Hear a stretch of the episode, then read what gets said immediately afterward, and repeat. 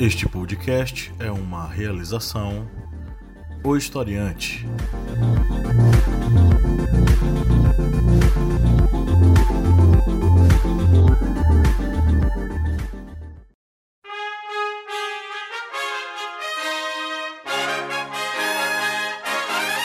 Caros amigos, agradecemos a todos nossos apoiadores. E se você não for um apoiador, acesse apoia-se barra historiante e contribua auxiliando no portal educacional O Historiante.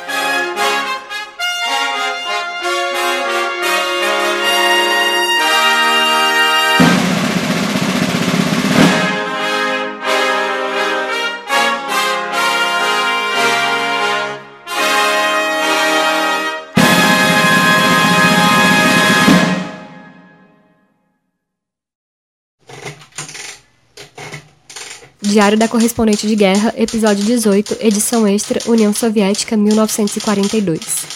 A Alemanha teve seu avanço interrompido diante das portas de Moscou, mas as forças alemãs permaneceram no território da União Soviética. Com as grandes perdas de soldados nas terríveis batalhas contra a Wehrmacht, as mulheres soviéticas passaram a ocupar os espaços antes ocupados por homens, não somente nas indústrias, agricultura ou no serviço médico, mas também nos campos de batalha.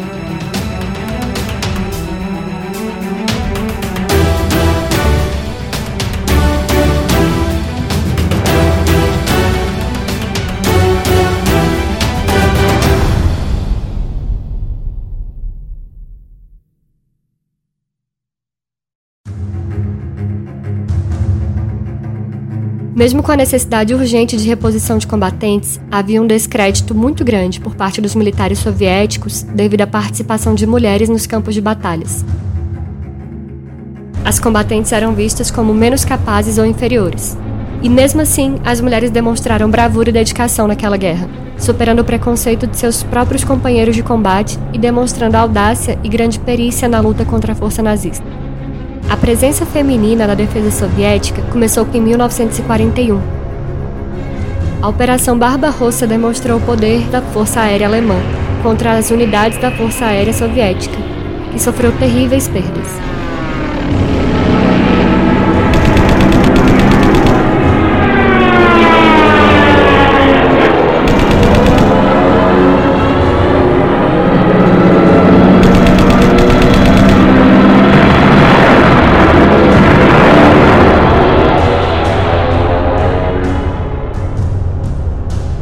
Porém, pior que as perdas de aeronaves, que poderiam ser repostas pela indústria armamentista soviética, era a perda de pilotos, que se tornava um terrível complicador. Foi diante de um quadro de incertezas que, no final de 1941, as mulheres alçaram os ares na caça às forças nazistas.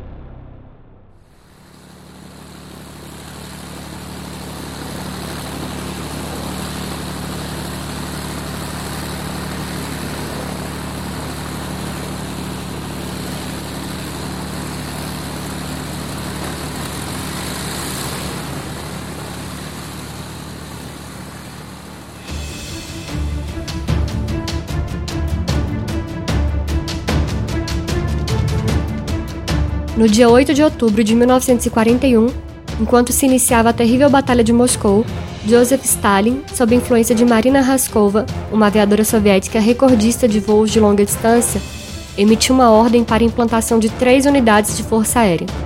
Estas unidades seriam compostas por mulheres. Cada regimento aéreo possuía cerca de 400 mulheres, que cuidavam desde a manutenção das aeronaves, como também as pilotavam em combate.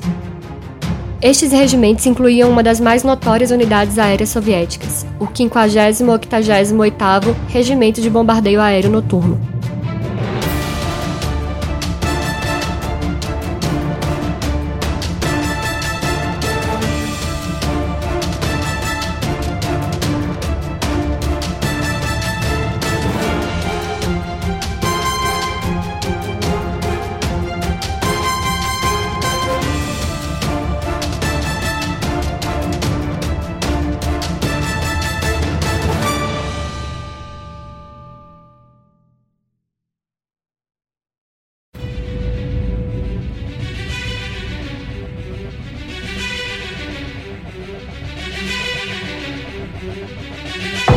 O 58º Regimento de Bombardeio Aéreo utilizava os biplanos Polikarpov Po-2, conhecidos simplesmente como Po-2, que poderiam levar apenas seis bombas devido à sua frágil estrutura de lona e madeira, e a sua baixa velocidade de no máximo 150 km por hora. Este regimento avançou para o fronte em maio de 1942 e entrou em ação no dia 8 de junho, as missões do 58º eram de realizar bombardeiros de precisão contra posições na retaguarda das forças alemãs.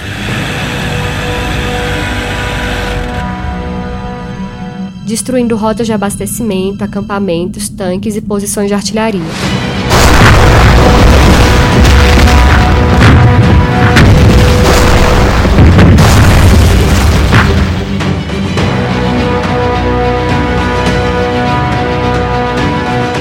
Devido à baixa capacidade de carga, as pilotas tinham que fazer várias missões em uma só noite, despejando suas bombas contra instalações alemães e retornando para a base, onde em um ritmo frenético as aeronaves eram reabastecidas e recebiam novas cargas para um novo ataque.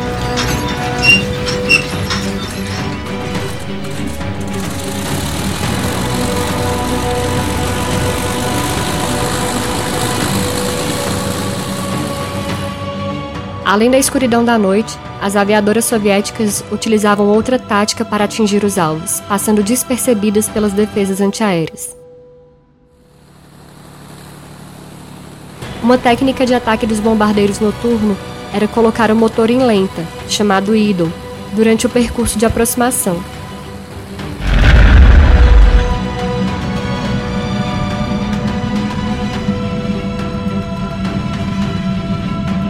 Apenas o tênue ruído do vento revelava a localização daquelas pequenas aeronaves.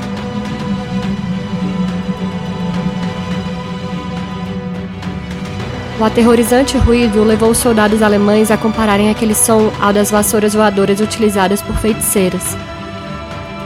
E apelidaram essa esquadrilha como Bruxas da Noite. O que os alemães não sabiam era que aqueles bombardeiros eram pilotados por mulheres, as pilotos tinham por volta de 20 anos de idade. Elas enfrentavam ceticismo e preconceito dos homens e provavam sua competência e qualidade, demonstrando coragem diante do fogo antiaéreo inimigo e as adversidades de um equipamento inferior.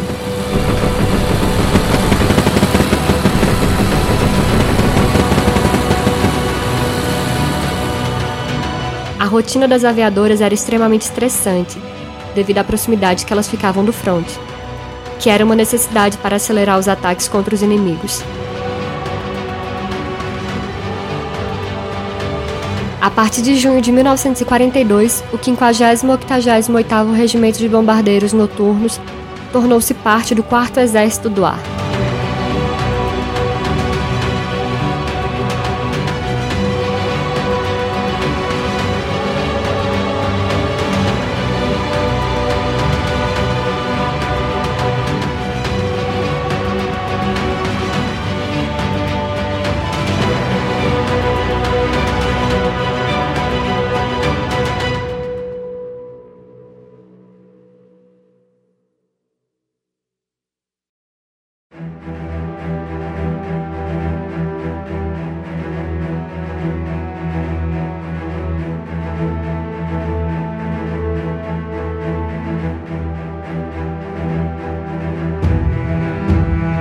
Mesmo com atuação em várias regiões do fronte do leste europeu, ocorreu uma concentração das ações das Bruxas da Noite na Crimeia, onde em maio de 1942 o marechal de campo alemão Erich von Manstein liderou as forças nazistas em uma ofensiva que esmagou as defesas soviéticas na Crimeia, fazendo 170 mil prisioneiros.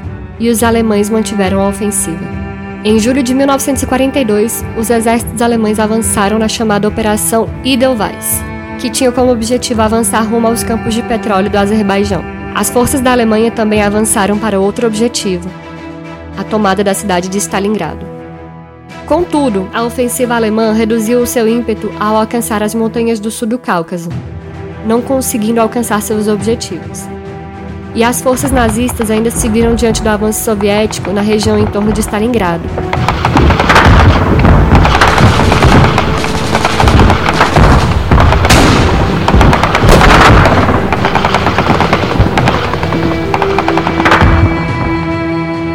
Foi neste momento que as Bruxas da Noite tiveram sua primeira grande operação. A Major Yevolkia Berskaya liderou o regimento em missões ousadas como na Batalha do Cáucaso, um combate que se arrastou por anos devido às poderosas resistências alemães na região da Crimeia. Os ataques das Bruxas da Noite ajudaram na defesa da cidade de Vladikavkaz com bombardeiros que atingiam posições alemães em várias regiões, como nas cidades de Digor e Mosdok.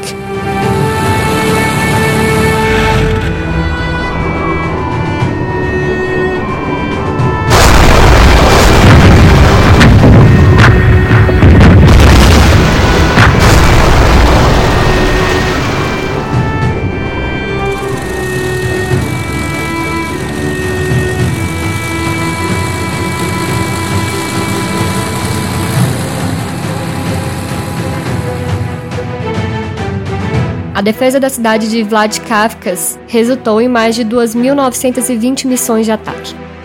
Mesmo com muitas adversidades e perdas em combate, a coragem continuava a ser uma constante entre as pilotas, não somente diante do fogo inimigo,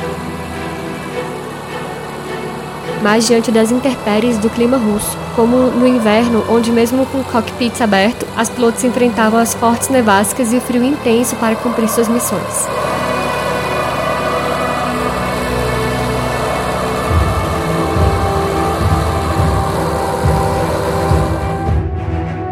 Devido a importantes atuações na retomada da península de Tamã, em outubro de 1943, o regimento já conhecido como 46º Regimento de Aviação de Bombardeiros Noturnos da Guarda, recebeu o codinome de Tamã. Mas não era somente nos céus que as mulheres soviéticas lutavam para defender sua pátria. As mulheres também ocupavam posições em tanques de batalha, na determinada luta contra os invasores alemães.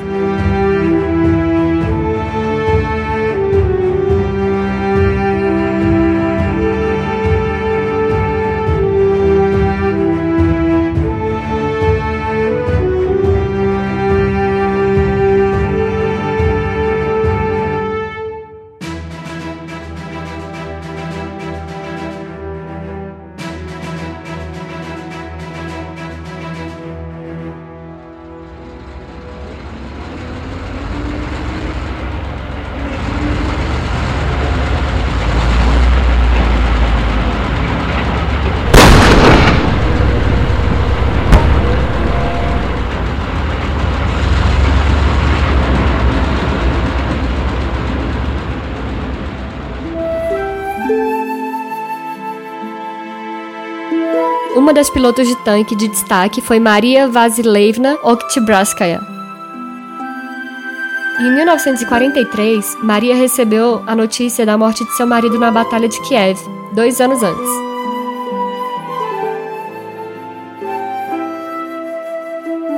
Movida por sentimento de vingança, ela vendeu todas as suas posses, doando valor para o Exército Vermelho, mas, em troca, pediu o comando de um carro de combate. Vendo como uma possível forma de propaganda, o governo soviético aprovou a iniciativa e, após cinco meses de treinamento, Maria recebeu um tanque T-34, sendo incorporada à 26ª Brigada de Tanques. Os militares acreditavam que a presença de Maria com seu tanque, batizada por ela de Namorada Guerreira, era apenas uma propaganda do governo soviético. Mas no campo de batalha, Oktyabrskaya provou sua audácia destruindo diversas posições de artilharia inimigas. Em uma batalha, ao ter seu tanque danificado, ela saiu de seu interior para consertá-lo, mesmo sob fogo direto do inimigo, se mantendo no combate.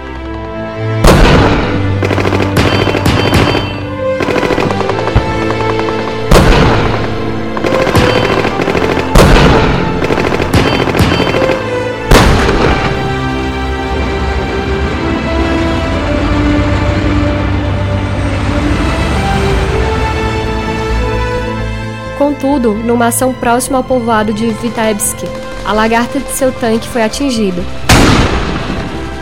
E novamente ela saiu para consertá-lo. Sendo atingida por estilhaços de uma mina, vindo a falecer dois meses depois, recebendo postumamente o título de herói da União Soviética. Não era somente em aviões e tanques que as mulheres se destacavam. Com fuzis, as soviéticas lutavam contra os invasores.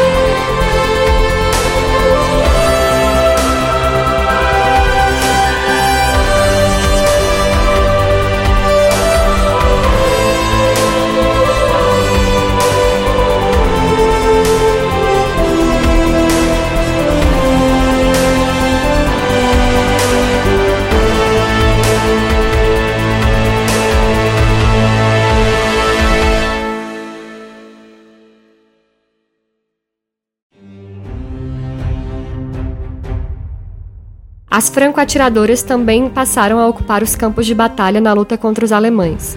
Assim como as aviadoras, as franco-atiradoras faziam parte da elite das mulheres soldados soviética.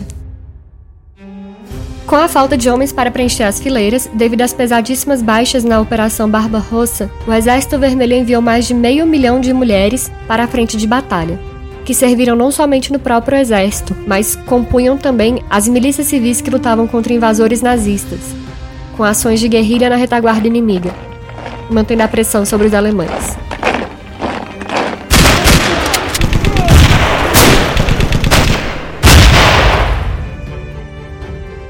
Ainda na Crimeia, uma atiradora se destacou na caça aos nazistas. Era Lyudmila Pavlachenko, alistada na 25ª Divisão de Fuzileiros. Ela participou da defesa da cidade de Odessa, que sofreu um pesado ataque das forças alemãs. Nesta batalha, 187 inimigos foram eliminados pelos disparos do fuzil de ferrolho Mosin Nagant de Lyudmila. E antes de Odessa cair em mãos alemãs, as forças soviéticas foram evacuadas para defender Sebastopol. Nos meses seguintes, sua reputação aterrorizava militares nazistas. Sua notoriedade cresceu a tal ponto que os alemães tentaram suborná-la a desertar. Lyudmila foi ferida quatro vezes em combate, até que em junho de 1942, depois de ser atingida por um estilhaço no rosto, Lyudmila foi retirada do serviço de combate passando a treinar novos atiradores de elite. Ela contabilizava 309 inimigos eliminados.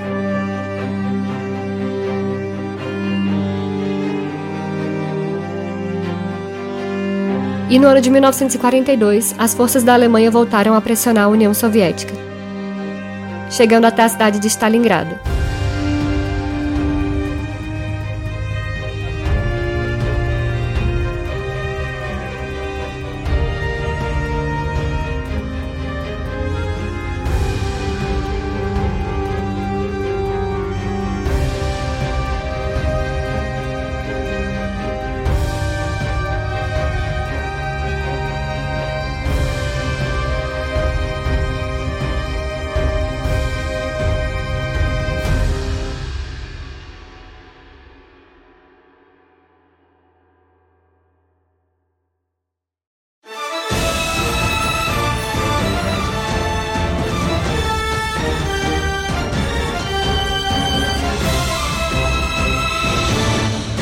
Nas ruínas de Stalingrado, as atiradoras tinham um esconderijo perfeito para manter os soldados alemães sob a mira de seus fuzis. Fazendo parte da obstinada defesa da cidade, as franco-atiradoras eram treinadas como seus colegas homens e sofriam os mesmos rigores daquela guerra. A defesa de Stalingrado também era mantida pelos esforços heróicos do regimento antiaéreo, formado quase exclusivamente por mulheres, a maioria adolescente, como as voluntárias do 1077º Regimento Antiaéreo, que depois da missão de fazer a defesa aérea de Stalingrado passaram a usar seus canhões contra os tanques e blindados alemães.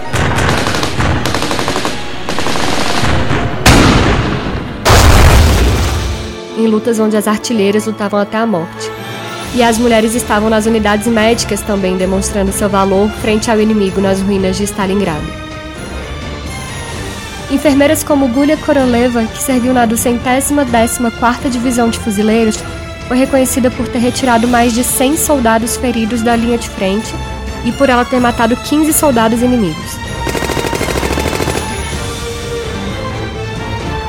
Outra enfermeira que ganhou um reconhecimento similar foi Natalia Karnevskaya, que socorreu e retirou da zona de combate 20 soldados em um único dia além de ter eliminado um grupo de soldados alemães com sua granada. A Batalha de Stalingrado perdurou até março de 1943, quando chegará ao fim com a derrota dos últimos focos de resistência alemã. A rendição do marechal de campo Friedrich Paulus, juntamente com 91 mil soldados, marcou o ponto de virada da guerra na Europa. Mas as mulheres continuaram presentes na guerra, que prosseguia com toda sua fúria e as forças aliadas continuavam seu avanço na África, rumo à abertura de uma nova frente de combate contra as forças do eixo, avançando rumo à Europa.